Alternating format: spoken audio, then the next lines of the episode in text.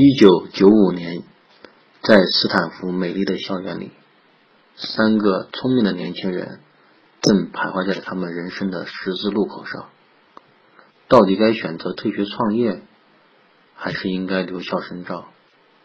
其中有两位同学做出了退学创业的决定，而另外一位则决定留校完成学业。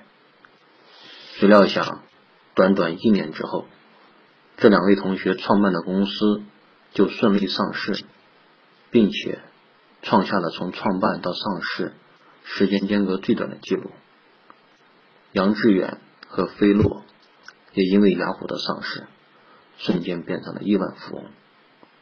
同时，作为互联网领域第一个重量级玩家，雅虎的创始人杨致远和飞洛的名字也将随着雅虎这座互联网里程碑。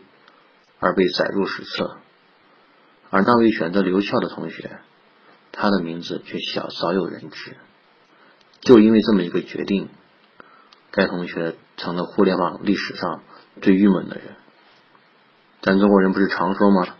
肠子都悔青了，估计现在去扒开他的肠子看一眼，应该还是青色的。各位朋友，如果你正在因为生活中的某些事情而烦恼，郁闷，就想想这位同学吧，我估计你会好受一点。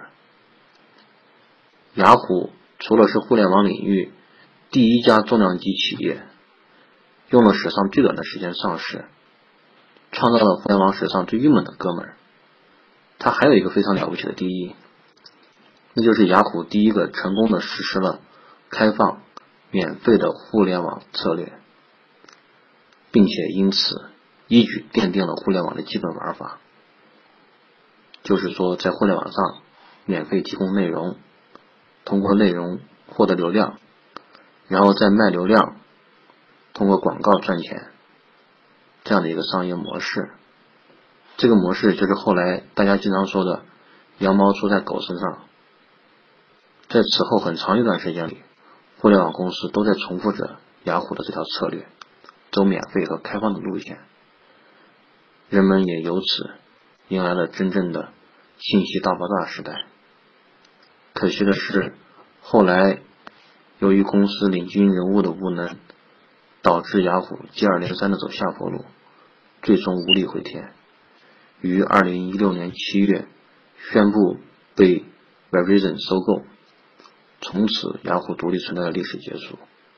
但是它必定作为互联网史册第一座里程碑。